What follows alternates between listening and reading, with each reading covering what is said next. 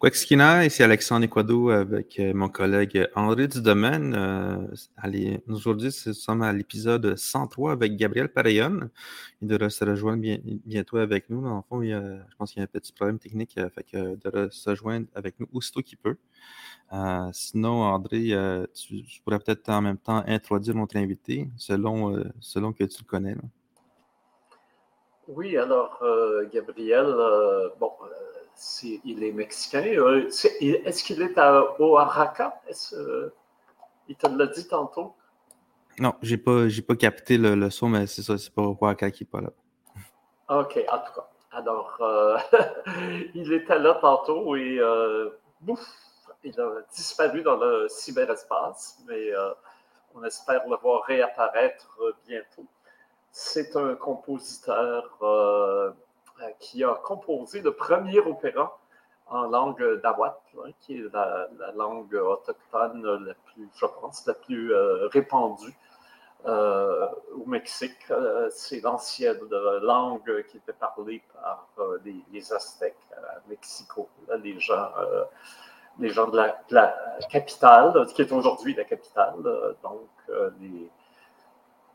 et qui est toujours comment dire, euh, je pense, bien répandu euh, dans les communautés autochtones au, Mexique. Et euh, donc, j'ai rencontré Gabriel à Hanovre, en Allemagne. C'est un peu particulier. Alors, j'ai été invité, c'est l'an dernier, au printemps, on a été invité, Terres en Vue, à participer à un séminaire organisé par l'Orchestre symphonique de Montréal se souvenir que l'Orchestre symphonique a euh, aussi collaboré sur une œuvre autochtone, puisqu'il y a l'opéra de Chakatesh, dont le livret était de Thompson Highway. Thompson Highway, le, fameux écrivain euh, cri. Il euh, faudra bien l'avoir un de ces quatre d'ailleurs à, notre podcast. Alors, Thompson Highway a écrit un, livret pour un opéra euh, en langue cri.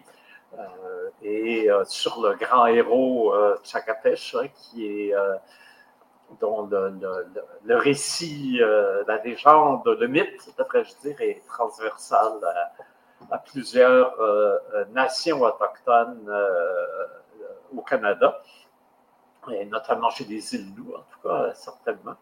Et même, il y, en a eu une version réduite, ben, pas réduite en termes de, longueur, mais en termes de, musiciens, hein, euh, parce que faire voyager un orchestre symphonique, 40 euh, musiciens, c'est un peu compliqué. Mais l'OSM a quand même eu une tournée euh, dans les régions nordiques avec cette œuvre-là, avec un ensemble, je crois qu'il était 12, 12 à 15 musiciens. Tout ça a été filmé par la caméra de Roger Frappier. Ça a donné un film euh, fort magnifique d'ailleurs euh, sur euh, la représentation d'un opéra, hein, donc d'une forme très classique, avec une langue autochtone, sur un récit autochtone, dont l'auteur, pas le compositeur, mais dont l'auteur, à tout le moins, est, est autochtone. Et ça a donné lieu à des. Et partout, il y avait des des gens du lieu pour présenter le, show. Euh, on a vu euh, Florent Volant euh, magnifiquement qui présentait justement Chakapèche, le show, l'opéra, et qui était narrateur durant la, présentation sur la côte nord. de même, Ernie Webb a joué le même rôle chez les Cris. Et alors, le film est magnifique parce qu'on voit comment ils doivent s'installer avec souvent des équipements de fortune. Euh, on est loin euh, des, grands, euh, salles, des grandes salles de concert hein, quand on est dans les communautés. Et il y a même un endroit où l'électricité a manqué, où, tout s'est joué dans un hangar, où ils ont tout allumé des, des chandelles puis des lanternes au gaz pour que l'opéra puisse euh, euh, se faire. Alors, tout ça a été capté. C'est un film euh, assez magnifique d'ailleurs, le, fameux producteur, hein, Roger Frappier est archi connu. c'est lui qui a produit notamment le déclin de l'Empire américain de, de Arcan, qui a produit aussi Power of the Dog, hein, le, film récent qui aussi a gagné plein de prix au travers le monde. Alors donc, Roger Frappier est aussi un grand ami des, nations autochtones au Québec. Et c'est lui qui, a, qui avait réalisé donc cette euh, euh, euh, pas une captation de l'opéra, c'est vraiment un documentaire avec des bouts, oui, de captation d'opéra sur la circulation de, cette œuvre remarquable dans les communautés autochtones et particulièrement les communautés autochtones isolées du Nord, que ce soit de la côte Nord ou de, territoire CRI. je pense qu'on va même chez les Inuits avec la, pièce en question. Alors, c'est alors, fort de cette euh, expérience euh, singulière, euh, l'Orchestre symphonique de Montréal a donc voulu avoir, lors d'une grande rencontre qui s'appelle Classical Next, c'est une rencontre annuelle. Je ne sais pas si c'est toujours à œuvre ou si le voyage d'une ville européenne à une autre. Alors, Classical Next, c'est une rencontre, une grande rencontre des ensembles classiques, aussi bien il y a des euh, démonstrations de, savoir-faire, de concerts, de création, et des diffuseurs, hein, des salles de concert qui sont là, et aussi une occasion de, rencontres, de discussions. Euh, par exemple, l'Ukraine est en l'honneur, euh, la directrice de l'opéra de, Kiev était là pour est reçue évidemment grande euh, euh, héroïne. Euh, et au travers de tout ça, la partie de l'Orchestre symphonique de Montréal, c'était justement de discuter des liens entre musique autochtone et musique savante, savante entre guillemets, disons les musiques classiques contemporaines, hein, qui, est, qui, est, différente de la, musique populaire. On sait que en musique populaire, alors là, on n'a plus de, démonstrations à faire. Hein. Depuis Kashtin, depuis les grands succès de Kashtin, et puis aujourd'hui, euh, Samian, Loronikwe, euh, euh, etc., on sait que les, langues autochtones sont euh, véhiculées, illustrées, chantées par des artistes contemporains dans, des formes très actuelles. Mais dans la musique classique contemporaine, c'est plus rare on se souvient qu'on a présenté euh, euh, à l'intérieur euh, du dernier Festival international Présence autochtone à la Grande Bibliothèque, une création. Ouyef, qui est sur des, poèmes de, mis en musique, des poèmes de Joséphine Bacon, donc en langue originale Innu, avec, euh, euh, c'est assez spécial, une soprano Inuk, Inuit, donc pour elle, euh, le, le, oui, est, familier, mais l'Inuaimun, ce n'était pas sa langue première, donc elle a eu une répétitrice, en fait, Molène Dupuis, là, qui enseigne à... Yvette Molène. Yvette, voilà. Yvette, qui enseigne à l'Université de Montréal, a servi de répétitrice euh, donc à Dianta Edmonds, la soprano Inuk, pour euh, qu'elle se familiarise avec euh, à la fois la prononciation, les sonorités, puis aussi, j'imagine, plus largement la, structure de la langue Inuk pour interpréter ce qu'elle a fait magnifiquement, les, chants euh, tiré euh, des poèmes euh, de, de, de Bibit, comme on l'appelle, Joséphine Bacon. Alors, c'est ce qui nous a un peu qualifié. C'est avec le nouvel ensemble moderne, c'est une présentation nouvel ensemble moderne et présence autochtone qu'on a eu ce, magnifique concert, cette création de, la pièce Ouyesh. Et donc, c'est ce qui nous a qualifié aussi pour, on m'a demandé d'être là donc pour parler de cette expérience et d'autres euh, qu'on pourra avoir euh, au Classical Next, dont on s'est déplacé à œuvre avec euh, plusieurs personnes de, de l'orchestre symphonique, dont les responsables de cette tournée de, de l'œuvre. Et donc là-bas, on a eu cette, ce séminaire où tout le monde était convoqué. Et là, on a retrouvé un groupe d'Autochtones, Nawa, du, Mexique, qui était là pour interpréter une œuvre, sept, sept, c'était sept est-ce que c'était 7 ou 8? je ne me souviens plus. Une œuvre qui s'appelait, euh, je pense que c'est 8, 8 chants Nawa. Alors, ce n'est pas euh, tout simplement des, des, chants folkloriques, c'est vraiment une composition euh, de Gabriel Pareillon, qui était là aussi pour présenter. Et donc, c'est accompagné, ben, c'est vraiment une composition on dirait, euh, certains diraient sérieuse, mais enfin une composition euh, euh, d'un compositeur qui a une formation classique et contemporaine, donc avec en langue, dans une des langues autochtones des, Amériques, qui était présentée d'ailleurs au Classical Next et qu'on espère pouvoir faire venir à présence autochtone peut-être l'an prochain.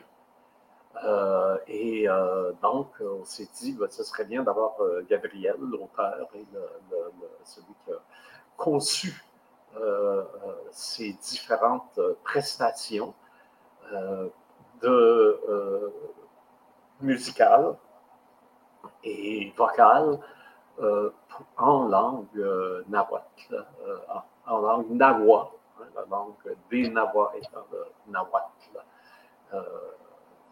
Et euh, donc, voilà, on attend toujours euh, de, prendre bouche avec, euh, avec Gabriel, qui était là avec nous. Hein. Ben oui, là, il est là.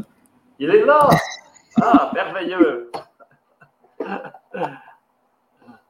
Bonjour André, je suis Bonjour, Gabriel. de, vous revoir. Incroyable.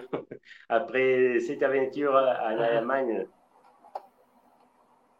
Oui, c'est formidable de se revoir. Je pense même qu'on peut se tutoyer. Là, ça fait deux fois, la deuxième fois qu'on se voit. Oui, c'est vrai, c'est vrai. Avec cette illusion, l'espoir de, vous accompagner au Québec avec notre, notre présentation musicale, théâtrale, et, tu exprimé très, très bien. nous, bon, j'ai composé des chansons avec des paroles traditionnelles, des, des, instruments traditionnels, anciens. Oui, écoute, il y a beaucoup, beaucoup à dire et à raconter. Hein. Euh, si on a quelques euh, difficultés avec le français, euh, podemos hablar espagnol un poco también, or we can speak uh, in English also. Oui, euh, nous sommes tous un peu polyglottes, pas autant que toi, mais euh, euh, et je suis sûr que Alexandre, qui est un grand défenseur de l'Etikamek, qui est une langue autochtone du Québec, serait certainement, certainement être intéressé aussi de voir le travail que tu as fait avec le, le Nawa notamment. Euh, mais euh, avant, on aimerait peut-être avoir un peu ton parcours qui est assez singulier. Euh, quelqu'un qui vient d'une région du Mexique, qui a étudié, si ma mémoire est bonne, à Helsinki, qui, est, qui a publié des livres sur la sémiologie de, de, la musique. Alors, ce serait intéressant pour, pour ceux qui nous écoutent de savoir un peu mieux qui tu es, d'où tu es parti et comment tu es devenu euh, le euh, grand euh, Gabriel Pareillon, compositeur, auteur et, ardent défenseur de, l'autochtonité mexicaine. Nord-américaine et, autochtone, pas, mexicain, parce que le Mexique, comme le Canada, c'est une invention européenne. La même, euh, mot Amérique, euh, c'est pas c'est pas notre notre invention. Euh, bon, heureusement, Canada, Mexico, ils sont de mots de mots originels dans la langue originaire Mais bon, il y a beaucoup à faire sur la politique culturelle, la diffusion de notre valeur culturelle, notre propre histoire. Je, je voudrais savoir si vous m'écoutez bien, parce que j'ai changé mon, ordinateur, euh, mon, mobile. Oui, on vous entend bien. Je vous entends bien. Ah, ah ça va très bien, merci. Bon, euh, l'histoire c'est compliqué pour moi, en termes biographiques, mais, peut-être je peux m'exprimer dans un peu mots sur les questions euh, je suis euh, originaire du centre-ouest Mexique. Ma famille a, perdu la langue originaire euh, deux générations il y a. alors, j'ai appris la langue nahuatl par moi-même. et ma, épouse, ma nouvelle famille politique, elle parle un peu nahuatl. Il vient du centre du Mexique. Mais bon, je suis arrivé à, à, Mexico pour étudier dans le, Conservatoire national de musique. Conservatoire, c'est un bon nom parce que euh, ils sont très conservateurs. et, comme, comme des autres conservatoires américains, euh, nous sommes concentrés là-bas pour étudier la musique européenne, spécialement de, la Renaissance européenne, c'est le, siècle du 16e euh, au siècle, au 19e, au 20e. Est-ce que tu y allais, est-ce que tu étudiais comme compositeur ou tu avais un instrument? J'ai appris à jouer le, violoncelle, mais, mais, je suis concentré de mon début comme compositeur et directeur aussi.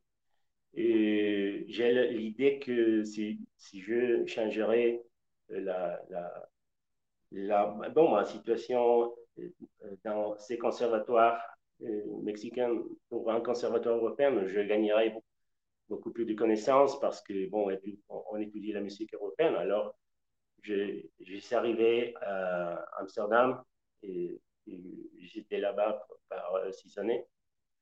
J'ai fini mon bac et après ça, le, master la théorie de la musique et composition. Mais je suis très je suis très attiré pour euh, connaître des autres, des, autres horizons intellectuels, culturels. Euh, je suis très attiré pour étudier et avec mon euh, professeur Clarence Barlow de, Calcutta, un professeur musicien et mathématicien aussi, très compétitif d'origine indienne, des, des Landes. je, suis en train de, je suis mis en, une crise très profonde parce que la, distance avec mon pays, euh, l'expérience d'être dans une société tellement différente comme euh, dans le, la société néerlandaise euh, m'a changé beaucoup. Je crois que dans une façon positive parce que j'ai appris à regarder ma culture originaire, euh, mon pays, de, façon différente. alors, j'ai pris la décision de, d'habiter à, la Finlande pour euh, accentuer la solitude, le silence. Euh, j'imagine un, peu comme vous avez en Canada, une, une, une, écoute, une écoute complètement différente que nous avons au Mexique, un pays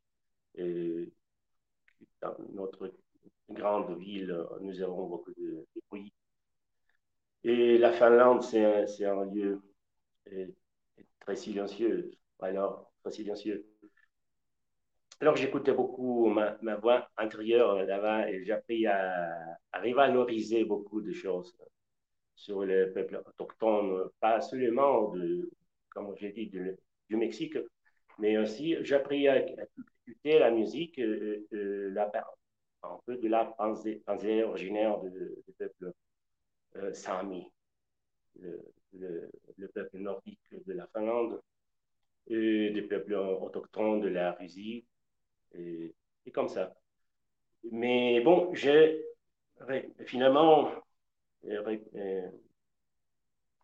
reconnu que euh, j'ai devenu un, connaisseur de la musique euh, classique européenne et classique mexicaine et, imitatrice de la musique européenne. Et ça, c'était très euh, pas confortable pour moi parce que j'ai appris aussi de, l'histoire profonde du Mexique. J'ai déjà euh, pratiqué beaucoup la langue nahuatl. J'essayais d'explorer des conceptualisations musique mathématiques euh, des peuples anciens, mais peuples vifs du, Mexique. Je veux dire que je suis historien aussi de la musique mexicaine. Et il y a des concepts très profonds, très intéressants, profonds, profonds existentiels, et où la, musique, la sonorité et la lumière, entre autres choses, ils sont absolument euh, compacts, euh, très, très unis et euh, en composant la même chose.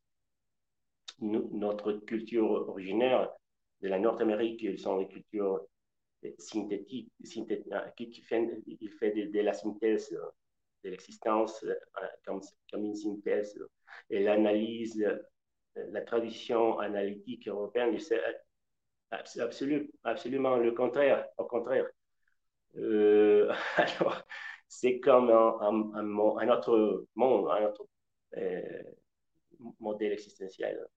Euh, j'ai commencé pour reconnaître ça, étudier plus la, la mentalité, l'idiosyncrasie, euh, la tradition de, la pensée abstraite et que dans, notre culture, l'abstrait aussi, c'est un liaison avec la, vie quotidienne. Euh, on ne généralise pas comme la nature. Par exemple, la nature, le concept de nature, c'est une invention européenne moderne. Euh, peut-être la, modernité et la nature, peut-être c'est la même chose. Alors c'est une invention de l'illustration française plutôt. Euh, nous n'avons pas ça. le concept de la nature, ça être trop général pour nous. Euh, il n'y a pas d'abstraction absolue. Il y a d'abstraction, par exemple, à la, à la géométrie française, géométrique, numérique, oui. Mais toujours, il y a une liaison avec avec la terre, avec la vie, la mort, euh, le genre, les animaux. Il n'y a pas de, quelques mots comme, comme animaux, animal. Ça n'existe pas euh, euh, comme de l'âme, de l'origine étymologique de la, du mot animal. C'est l'âme, c'est un concept grec, latin. Nous n'avons pas tout ça. Alors, j'ai besoin de déconstruire euh, ma, euh, ma, partie européenne. Je suis en mélange, comme la majorité des Mexicains, peut-être des indigènes nord-américains. Au dernier euh, deux ou trois siècles, nous, avons mélangé avec l'immigration européenne, africaine aussi, asiatique, moderne, plus récemment. Mais j'ai dû la, compléter, compléter ces, besoins de déconstruire ma, pensée et prendre le, compagnon euh, autochtone d'une manière très particulière parce que c'est absolument euh, inutile de essayer une traduction directe. Alors, euh, pour traduire euh, ces, ces, mots avec le, parole avec lequel je travaille et fais de la musique, ces nouvelles musiques, euh, c'est pratiquement intraduisible ou il y a beaucoup de difficultés pour traduire le contenu et, mais il y a aussi les instruments, la conceptualisation, la, théorie, les, euh, instruments. Excuse-moi, quand tu parles de traduire, tu parles de, euh, euh, d'avoir un chant avec une, une, musique. Tu ne parles pas de traduire de, du, du nawa vers l'espagnol, tu parles plutôt de, l'intégrer une langue autochtone dans, un, dans une composition musicale? Bon, précisément, quand j'étais en la Finlande, j'étudiais pendant cinq ans avec des spécialistes en la, la sémiologie. Euh, il y a après euh, Roman Jacobson, qui est un, spécialiste euh, soviétique du XXe siècle, j'ai appris qu'il existe dans ces modèles soviétiques une traduction intralinguistique ou traduction entre langues, donc traduire entre japonais, russe, français. Et il y a une traduction intersémiotique. C'est comme traduire un totem dans une symphonie orchestrale. il y a, ils sont deux langages, mais d'une nature absolument différente.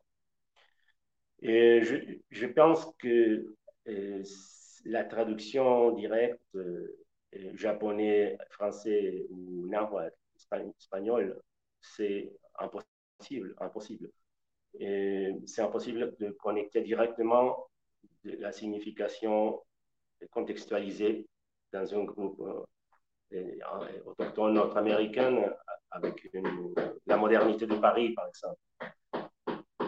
Alors, euh, j'ai essayé de, combiner, de, prendre le, la significance, significance de mots euh, poétiques dans ces langues originaires et traduire ça que, bien sûr, c'est traduisible, traduisible, mais de donner un contexte sémiologique.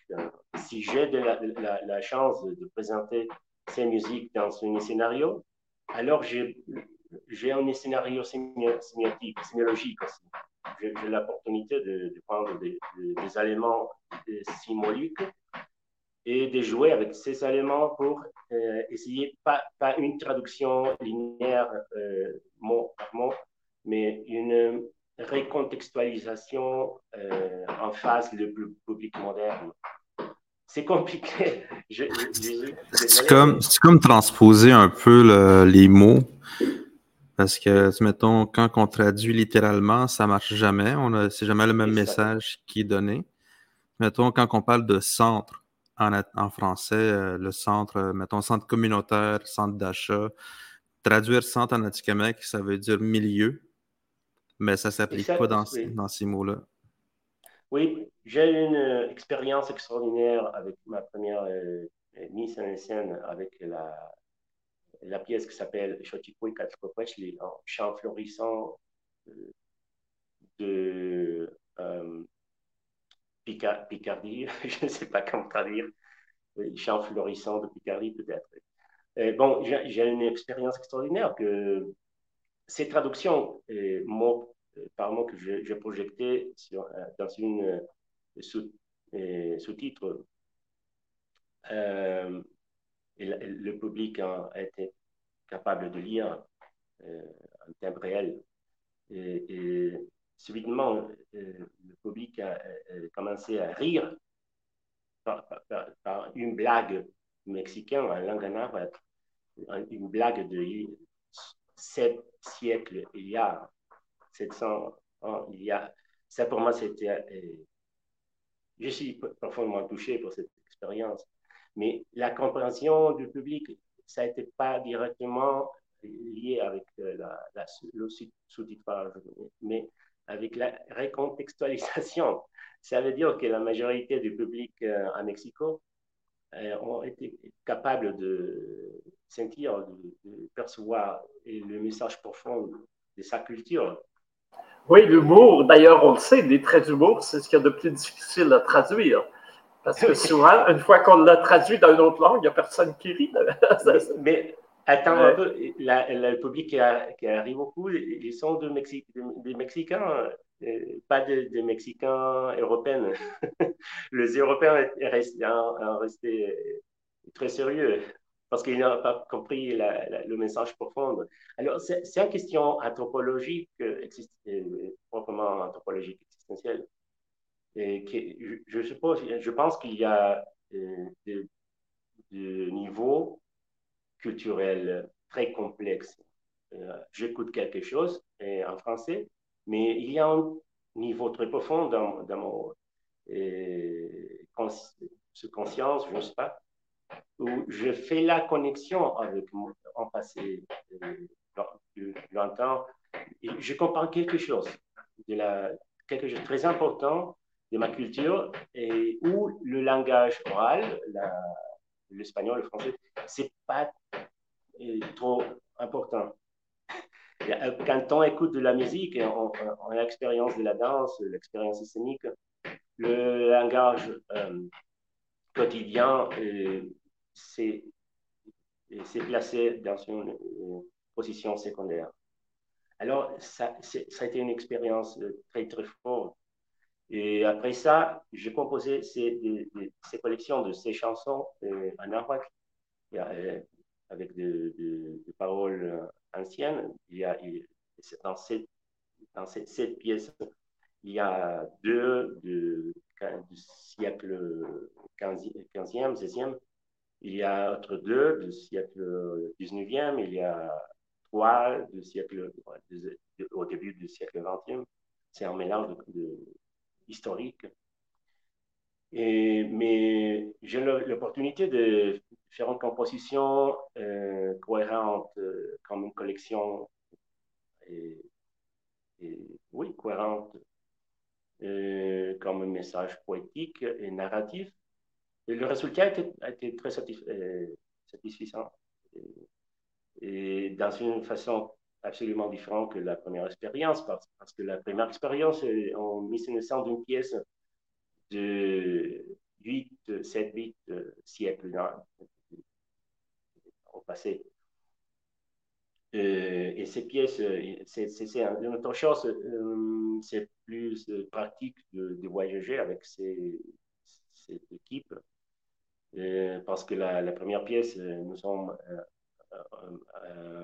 à, l'entour de 20, musiciens, 5 solistes, chanteuses, chanteurs, enchanteurs solistes, danseurs, danseurs, danseuses aussi, parce que dans notre tradition, il n'y a pas la division de toi, tu es chanteur et tu es danseur. Non, non, tu es danseur et tu es chanteur, chanteuse et, musicien aussi. Tu es tout. Euh, mais avec 25 euh, euh, personnes sur la, sur c'est un spectacle. je m'excuse parce que ce n'est pas un spectacle. Mais si, si je veux présenter, c'est en Europe, en Asie, peut-être aux États-Unis, au Canada, je dois parler sur, euh, dans, dans, ce terme, mais, pour nous, ce n'est pas un spectacle, c'est un rituel, c'est une présentation euh, où, on partage ces, valeurs profondes, historiques, existentielles. Mais c'est difficile de travailler avec euh, ces nombres de gens dans un voyage international. Même dans le Mexique, c'est très compliqué. Nous avons dix présentations dans le dernier 7, 8 années. C'est très peu, parce que c'est très cher. C'est compliqué de, faire ça. Mais avec les chansons, nous avons une chanteuse, euh, danse aussi très bien, euh, soliste, et nous avons euh, quatre musiciens. Alors, c'est une stratégie aussi pour euh, pouvoir partager ces, ces présentations que, nous, nous vraiment, nous, nous sommes tellement intéressés de partager ces, ces chansons avec vous à vivre euh, à Québec, en Québec, parce que nous, avons, nous évidemment, nous, nous avons plus ou moins la même, la même société. Il y a beaucoup de différences euh, dans, dans le peuple originaire de l'Amérique, de la Sud-Amérique, de l'Amérique centrale, centrale, de la Nord-Amérique, même au Canada. Il y a des différences très importantes entre l'Est, l'Ouest, le Centre, le Nord, bien sûr, mais il y a beaucoup plus de, similarités que de différences. Même au niveau euh, génomique, nous avons des résultats très récents, très absolument incroyables, que nous partageons la même génétique et plus ou moins la même, euh, information génomique. Et du, nord du Canada vers le sud du Chili et l'Argentine. Nous sommes vraiment sœurs, frères. C'est pas une métaphore. Et ça explique, je crois que ça s'explique un peu pourquoi nous partageons aussi le même symbole, euh, plus ou moins le même symbole, le même, la même profondité symbolique. Ouais. Ben, d'ailleurs, D'ailleurs, c'est euh, toute l'œuvre de, de, Claude Lévi-Strauss, euh, que tu connais certainement, c'est mythologique, et montre comment il y a les mêmes structures de récits dans euh, toutes les populations autochtones de, des deux hémisphères américains. Hein. c'est assez étonnant quand on voit les, les parallèles. Mais euh, je voyais aussi ce que tu disais à propos euh, de cette notion de spectacle euh, qui là aussi est une coupure, hein, une coupure entre un spectateur qui regarde et qui est distant et une interprétation dans laquelle les, les interprètes, eux, sont engagés alors que le spectateur, lui, est dans une position tout simplement d'observateur et, je sais qu'effectivement, on a ici, euh, euh, peut-être euh, moins dans le registre musical, mais dans le registre théâtral, une, compagnie de, théâtre qui s'appelle Ondinok. Or, Ondinok était un rituel dans les sociétés Wendat ou Mohawk, les sociétés dites iroquoises. C'était un, rituel où on représentait souvent des rêves. Euh, de, personnes et ça devenait un cérémonial. Donc, déjà, euh, euh, en, appelant une troupe andinoc au lieu de théâtre, en jumelant avec théâtre, il y a une contradiction puisque c'est pas du théâtre au sens, au sens européen du terme, c'est un rituel auquel qui doit avoir un effet transformateur sur le, public aussi, pas seulement. Euh, donc, le public est engagé. Mais par contre, quand on parle d'opéra, alors là, je trouve ça intéressant parce que opéra, à l'origine, c'est œuvre hein, en, latin, opéra, et l'idée euh, des, gens de la Renaissance en créant l'opéra, c'est justement de créer une œuvre totale qui intègre à la fois le chant, la danse, euh, la musique, euh, les arts visuels.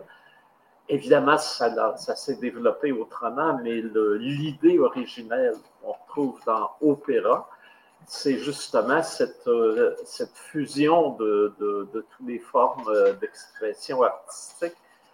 Et finalement, est-ce que c'est pas les, les nahuatl, le, le nahuatl comme langue et, euh, ton travail qui ramène euh, finalement euh, la notion originelle d'opéra où il n'y a pas cette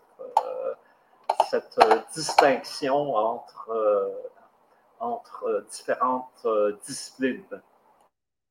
Mais André, tu as touché une question très forte parce que j'ai l'hypothèse que le concept d'opéra qui ont créé en Florence euh, au début du 7e siècle. C'est un, robe de, de, la culture nahuatl parce que euh, la couronne espagnole a donné le, qu'on appelle le codex florentin euh, autour de 1570, soit peut-être 1580. Et c'est le Codex Florentin, c'est la première encyclopédie moderne dans, des questions universelles d'un point de vue mexicain. Et nous avons beaucoup d'informations sur le Cuicat, que c'est l'intégration, proprement l'intégration de, cette, de, la musique, les scènes, le symbole, la danse, tout. C'est Euh, je, t'arrête un instant pour euh, les auditeurs, préciser que le codex, les codex, quand on parle de codex, ce sont des livres illustrés faits par les scribes euh, autochtones des, grandes civilisations mésoaméricaines pour être ramenés en Europe pour que les, rois, les, enfin, les colonisateurs européens aient une idée des, cultures originaires des, pays euh, qu'ils voulaient soumettre. Alors, euh, il y en a beaucoup qui ont disparu, mais quelques-uns ont survécu. C'est des documents extrêmement précieux. Et celui dont tu parles, c'est le, Codex Florentin.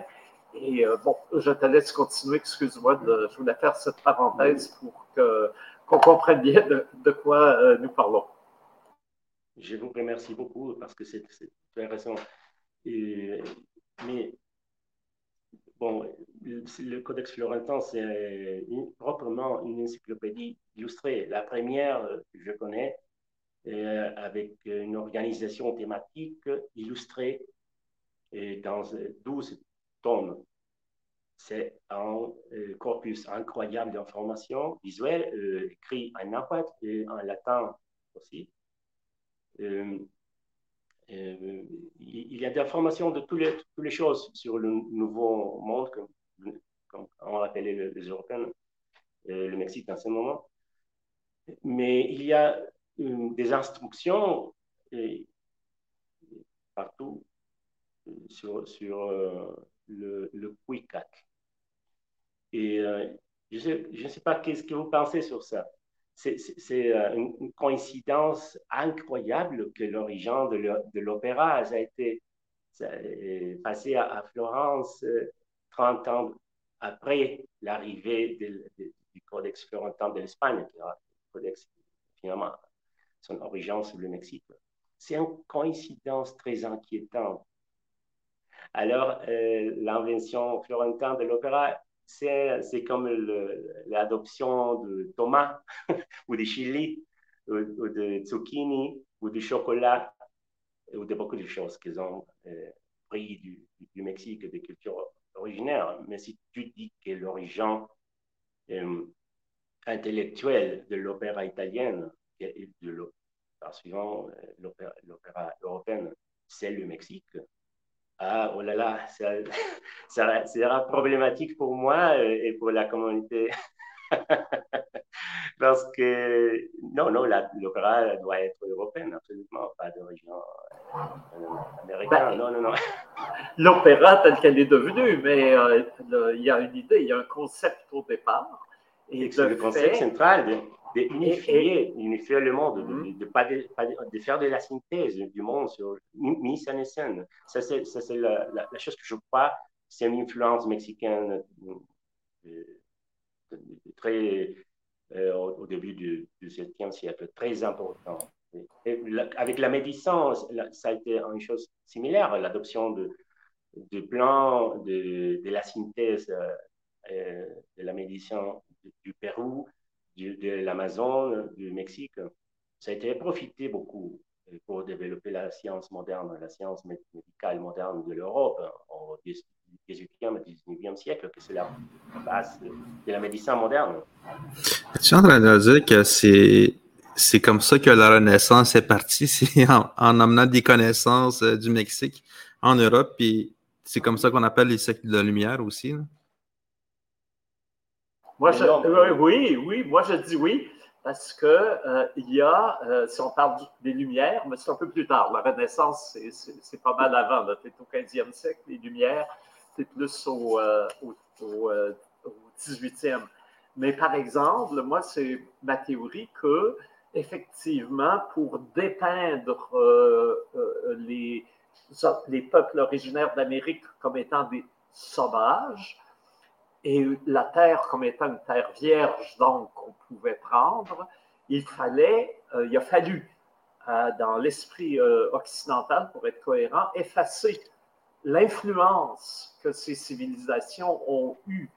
Et moi, je cite ici du Canada, du point de vue Canada, le baron de La Hontan. Hein, La Hontan est arrivé au, euh, au, Canada, en Nouvelle-France, à l'âge de 17 ans. Alors, on ne me dise pas que c'est un grand savant encore, C'était un officier français formé en cartographie. Et en 1704, il a publié, 1702, pardon, il a publié un livre, Conversation avec un sauvage. Et là-dedans, euh, justement, on parle de démocratie. On parle de peuple, c'est écrit tel quel, qui ne s'agenouille ni devant un roi, ni devant une église. Alors, donc, déjà, l'idée. Alors, et ça a été un succès monstre en Europe.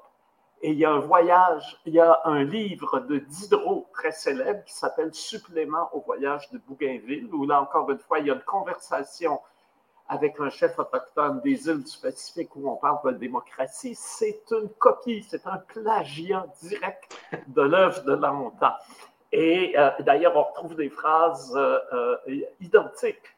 Alors, ce qui démontre encore une fois que les oui, le siècle des Lumières a certainement été fortement influencé par la, rencontre avec les peuples autochtones d'Amérique.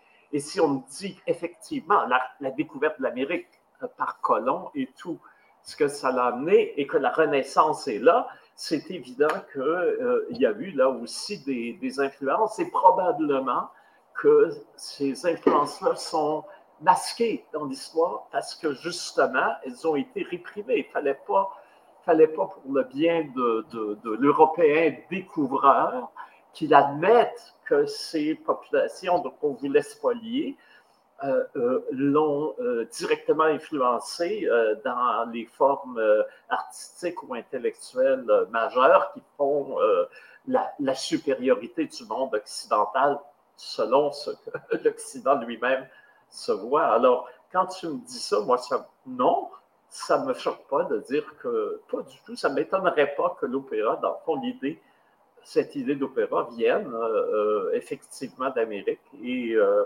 via le, fameux Codex Florentin. Mais là, je t'ai interrompu. Les, est-ce que tu vois, parce que ça, ça c'est une question. Pardon, mais je n'ai pas compris, c'est quoi euh, précisément la, lumière? Je comprends la, lumière physique, mais. Ah, c'est qu'on dit le, siècle des Lumières pour parler. Ah. Alors, quand je parle des Lumières, je parle dans le sens euh, historique du siècle des Lumières, Diderot, euh, d'Alembert et compagnie, là, voilà. C'est clair. Et eux ont été directement influencés par l'œuvre de Longtemps qui vient directement, là, cette œuvre-là ne vient pas de... Euh, euh, c'est écrit, évidemment, dans un style très européen, mais l'expérience de l'auteur, c'est sur le terrain, en Amérique, euh, au contact des, populations autochtones, qu'il qui a pu rédiger ce, livre méconnu. Hein. On l'enseigne très peu dans les, manuels d'histoire de la pensée. Oui, quand même un peu, on le mentionne, mais très peu alors qu'à mon avis, c'est euh, euh, un point de départ euh, extrêmement important parce que c'est 40 ans, 50 ans avant Rousseau et, Diderot et tous les autres. Donc, on voit l'influence qu'il y a eu. Alors, tout ça pour dire que sur le même modèle, quand tu parles du Codex Florentin, de l'influence qu'il aurait pu avoir sur l'apparition de cette idée d'opéra, ça me semble tout à fait plausible, possible et, logique. Oui. Mais la question, j'aimerais te poser une question parce que le, oui. le temps. J'aimerais te poser une question. À, propos, à propos, oui, oui, à, propos de la, de la lumière de, de euh, Jean-Jacques Rousseau et les bons sauvages, tout ça. Je seulement voudrais dire que l'origine du mot sauvage, c'est l'habitant de la forêt. Et, et, bon, nous avons et au nous avons à Mexique beaucoup de forêts. et le bois pour euh, l'élaboration de, des instruments sacrés, ils sont de bois.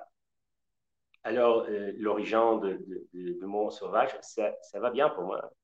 Ce n'est pas une offense, mais, pour le Séropan, ça, ça, c'est lié probablement avec des loups, de l'obscurité, du nord noir, froid, comme ça. La, la, la peur de l'inconnu. Oui, voilà.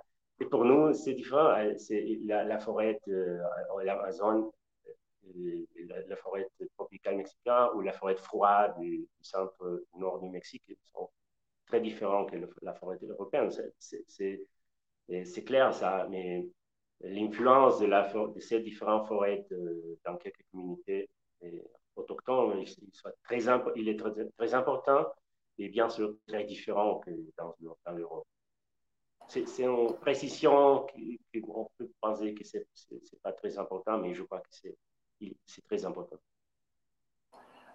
Euh, euh, euh, dans les œuvres que tu as faites, il y a l'utilisation d'instruments traditionnels du Mexique.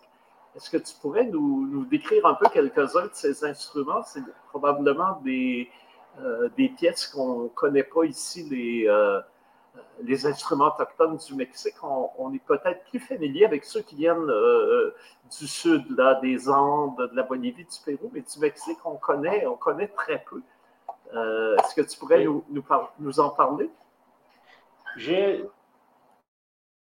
avec moi, mais je dois le, prendre. J'ai besoin de,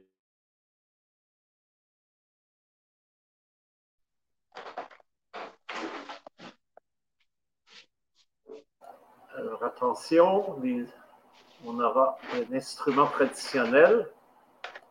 Alors chez nous, euh, la, percussion, c'est la base des, instruments. Percussion. Percussion, euh, on dit féminin et masculin, et des équilibres entre la polarité féminin et voici, c'est un tambour euh, de membrane double, que c'est euh, traditionnel du nord du Mexique, euh, Chihuahua, le, Nouveau-Mexique, Colorado, Nouveau-Mexique, Chihuahua, Sonora. Pour nous, le, Grand Mexique, c'est le vieux Mexique. Hein. La, la, frontière politique actuelle du Mexique, c'est une invention euh, de Washington, c'est une invention politique moderne. Mais des peuples autochtones, nous n'avons pas de, division, politique euh, dans la Nord-Amérique. Alors, ces, ces sortes de tambours euh, euh, on dit, parce qu'il y a deux membranes et une résonance très particulière. C'est un instrument qui, peut être bien connu dans cette version pour des peuples de Dakota, et peut-être du, sud du Canada, je crois. Mais euh, si, vous attendez un, un, peu, je peux vous montrer le teponasli, que c'est l'instrument plus caractéristique du centre du Mexique et le plus important techniquement et pour nous, et dans notre groupe, par raison, raison historique, symbolique. alors, oui, on, attend, on veut, on veut le voir. c'est absolument euh, extraordinaire. Ça rappelle le T-Way, comme euh, effectivement, mais euh, là, il y a deux membranes pour une, une sonorité très, très particulière. Ben, j'en, avais déjà vu, me semble, mais c'est plus dans l'Ouest. Oui, ou des États-Unis, effectivement, comme il mentionnait, euh, euh, là aussi, euh, des tambours à deux membranes, ça, existe. Mais aussi la percussion comme base. Hein, on dit ici, c'est le, battement de cœur de la, mère-terre. Alors là aussi, il y, a, quelque chose de, de fondamental dans le, le tambour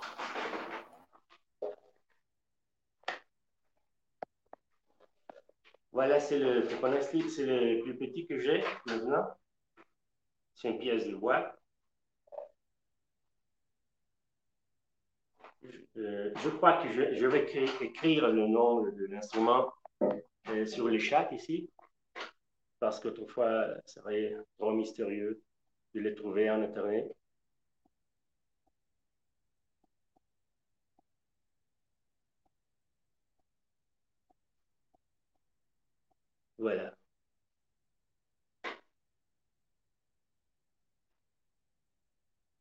Alors, vous, m'écoutez? Je ne vous écoute. Ah, voilà. Alors, euh,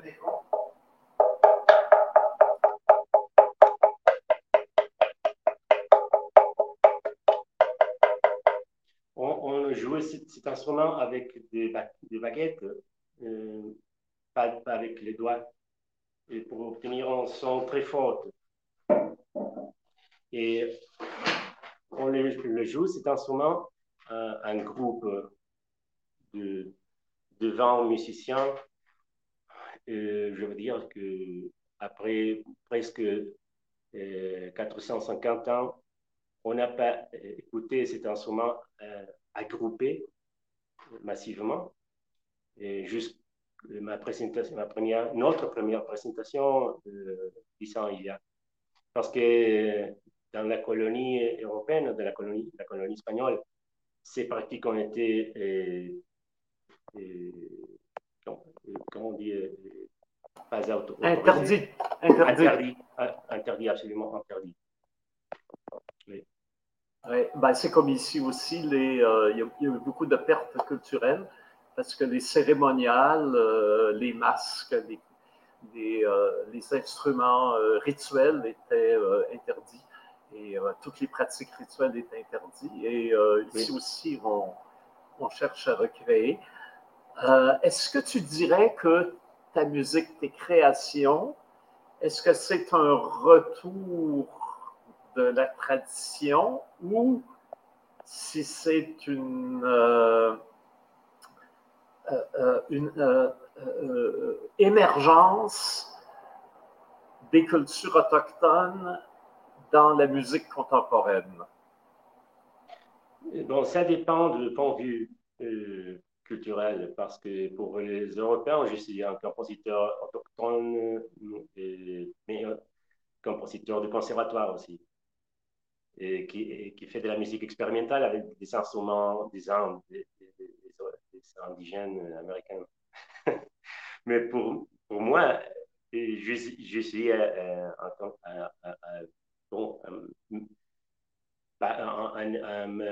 membre, un, homme, un, être humain qui fait partie d'une communauté pluriculturelle, mais où la, la composition autochtone originaire, c'est l'incroyable majorité et l'influence la, plus importante, évidemment. ici où j'habite, dans une des, villes mexicaines, plus grandes villes mexicaines, de, 16, de 6 millions d'habitants, la majorité du peuple a une influence autochtone très forte, même s'ils parlent espagnol, même si, même si on la langue originaire. Comme j'ai dit euh, déjà, nous avons une idiosynkrasie très indigène, très forte. Alors, la figure du compositeur, c'est comme euh, il y a un rapport avec la, figure de, de la conquête parce que nous n'avons, les gens n'acceptent pas la figure du, compositeur comme, comme originaire, mais comme une sorte d'imposition culturelle européenne.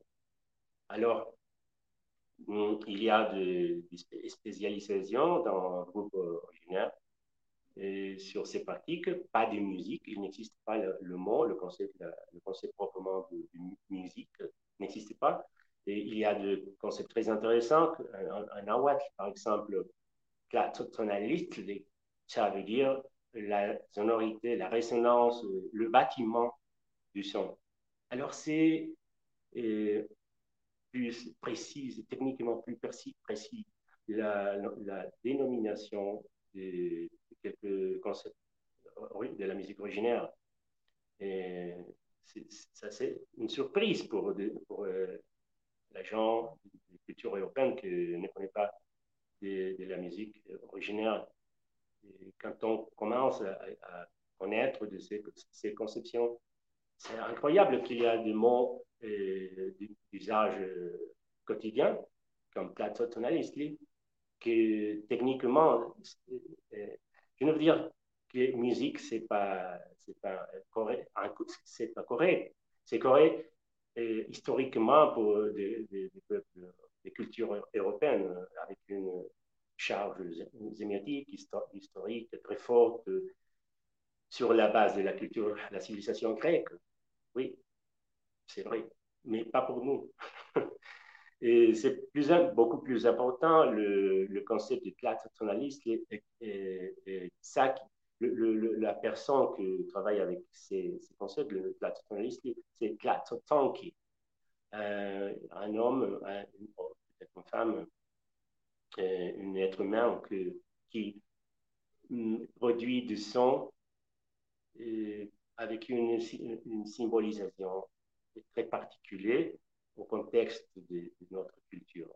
Alors, juste, justement, essayer de, traduire ces concepts basiques, c'est problématique. Euh, il, y a besoin de, discuter beaucoup de choses pour expliquer que ce n'est pas traduisible directement, ces concepts. Et, si on simplifie seulement ces, idées sur le, le monde des musiques, on perd beaucoup, beaucoup, beaucoup de choses importantes. Et par exemple, euh, exprimer pourquoi le teponasli, c'est l'instrument central de la musique euh, du centre, sud du Mexique, et, une partie de l'Amérique centrale. C'est compliqué, mais c'est un rapport avec la, la, mille pas. Mille pas, euh, un empattre, mille pas veut dire le, la, l'agriculture, l'agriculture traditionnelle où le maïs, c'est le centre et il y a comme une harmonisation des cultures euh, autour du maïs. Par exemple, le Chili, euh, de, il y a oui, les autres plantes sont autour du, du, maïs. L'haricot noir, et, des autres plans très importants que vous, vous connaissez beaucoup. Très bien. Oui, il y a une symbiose, mais on a ça ici aussi. L'île de Montréal, euh, euh, quand euh, Cartier est venu, il a décrit exactement ce type de culture où il y a le maïs, les haricots, les courges, et qui forment une, une symbiose. Exactement. C'est une, une, une, agriculture biologique très songée, très pensée. Mm. Exactement, c'est ça, que, ça que je veux dire exactement. Et alors, il y a une conception parallèle à, la sonorité de Teponasli, le, symbolise le centre de ces mille pas acoustiques. Et nous avons des autres, des autres instruments euh, qui complètent ces, ces, systèmes comme de cercles concentriques euh, où la sonorité des instruments fonctionne techniquement très, très bien, avec une élégance comparable à des autres grandes, grandes traditions historiques de la musique sur le monde. Écoute, euh, euh, Gabriel, il y aura encore pour des heures à parler. Peut-être qu'on te réinvitera, mais on va sûrement te réinviter à Montréal, en tout cas parce qu'on euh, en tout cas, moi, je tiens beaucoup à ce que nous puissions euh, présenter tes œuvres. Euh, j'étais en train, alors là, il y a une catastrophe qui vient d'arriver dans, dans, la ville. J'étais en train de tisser un projet de coopération avec une salle de concert à Montréal, historique, qui s'appelait la chapelle historique du Bon Pasteur. Et il y a deux jours, la chapelle a brûlé. c'est une perte terrible pour Montréal. Et en même temps, ben, euh, c'est triste parce que c'était une salle idéale. Cela dit, il y a d'autres salles à Montréal. On va, on va y retravailler pour l'an prochain. Je souligne aussi pour nos auditeurs que cette année, euh, euh, on aura, c'est une co-présentation. C'est un, un, diffuseur, un autre diffuseur montréalais qui a demandé à un orchestre bolivien de venir à Montréal et ce sera présenté dans le cadre euh, du Festival Présence autochtone à la Sala Rossa, euh, ici à Montréal. Donc, euh, ce sera, on n'aura pas tout l'orchestre, on va avoir un ensemble de musique de chambre, de l'orchestre des instruments natifs de Bolivie.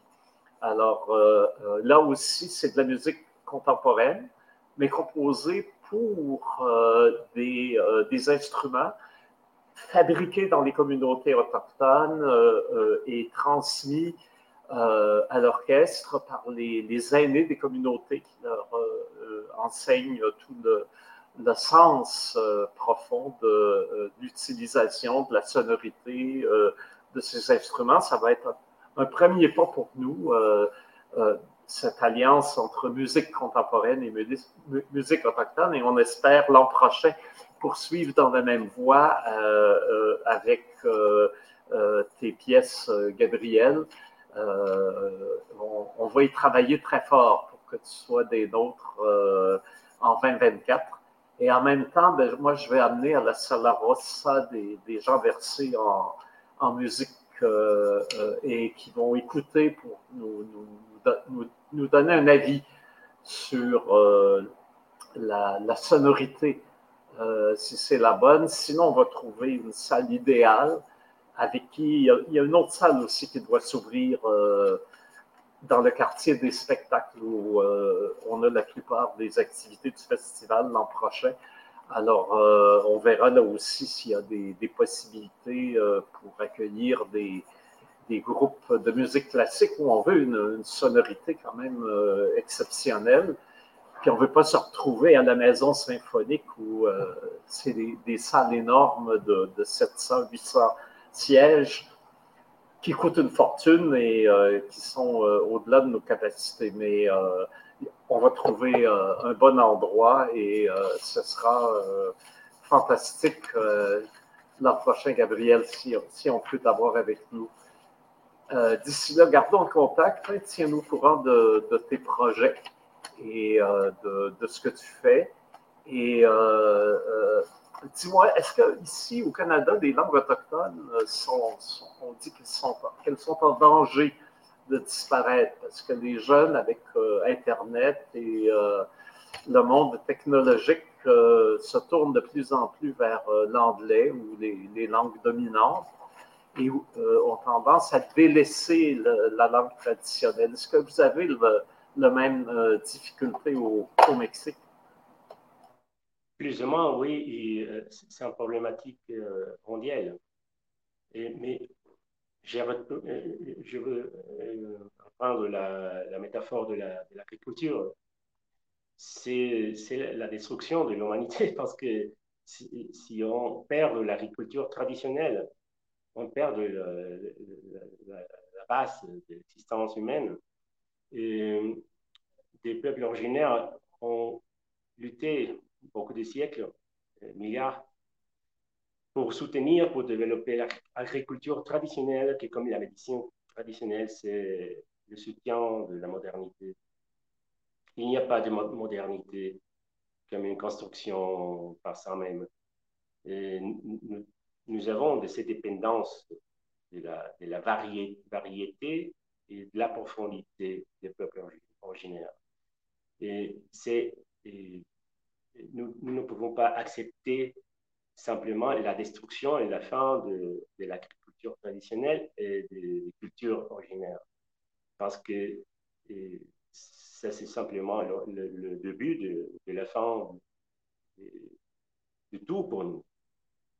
Mais c'est une réalité cruelle, c'est une réalité qu'on perd chaque jour, on perd beaucoup de choses sur ces, complexités.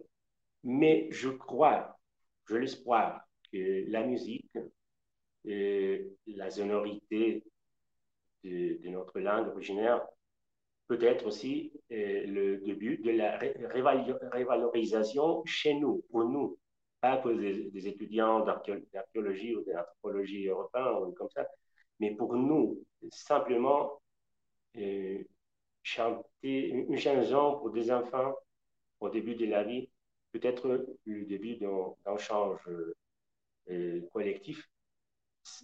Parce que la musique, c'est comme ça, comme, comme une euh, qui, commence une plante, le, le début d'une d'une existence. C'est, il y a ces coïncidences, ces, euh, analogies entre la plante et la sonorité, la plante, euh, la, cultivation de, variétés végétale et la culture. le mot culture vient du passé agricole. Alors, je crois que nous sommes dans une, situation vraiment euh, dangereuse, critique. On perd beaucoup de, culturels et même de langue au Mexique. Nous avons maintenant officiellement 60, 64 euh, langues originaires différentes au Mexique. Mais dans les prochains 20 ans, nous avons peut-être la moitié. C'est un scandale. Bon, nous sommes très préoccupés pour ça. Mais nous avons des ressources. L'Internet, c'est périlleux, mais l'Internet, c'est aussi comme, comme un, un, espace de cultivation aussi. Et voilà, nous sommes, je crois qu'il y a un petit exemple de ça. En passant aussi, il y a plus de 60 langues autochtones au Canada. C'est quand même impressionnant quand tu dis qu'au Mexique, il y en a 60, mais dans un territoire beaucoup plus petit et plus compact. Bon, c'est quand même le cinquième plus grand pays au monde. Hein. C'est pas petit. Oui, oui, beaucoup plus.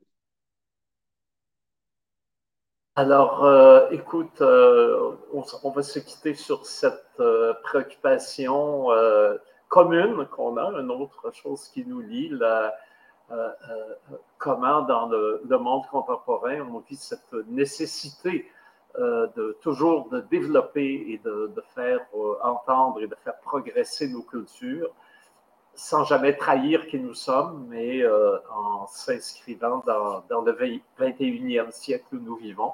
Alors, euh, c'est vraiment la mission euh, qu'on partage aussi, euh, les porteurs culturels et les passeurs culturels. Alors, je me sens très privilégié d'être entre un Alexandre Desquado, défenseur de l'Atikamekw, et Gabriel Payeron, défenseur du, du Nawa, pour, avoir partagé ces moments-là. Et puis, on va se dire au revoir Hein, on ne dira pas adios, mais euh, hasta luego. Hein, à bientôt. À, la proxima. Voilà. C'était vraiment intéressant aussi. J'avais, j'avais tellement de questions aussi par rapport à la langue, mais euh, c'est tellement intéressant parce que tu disais que je ne voulais pas, je voulais pas t'interrompre.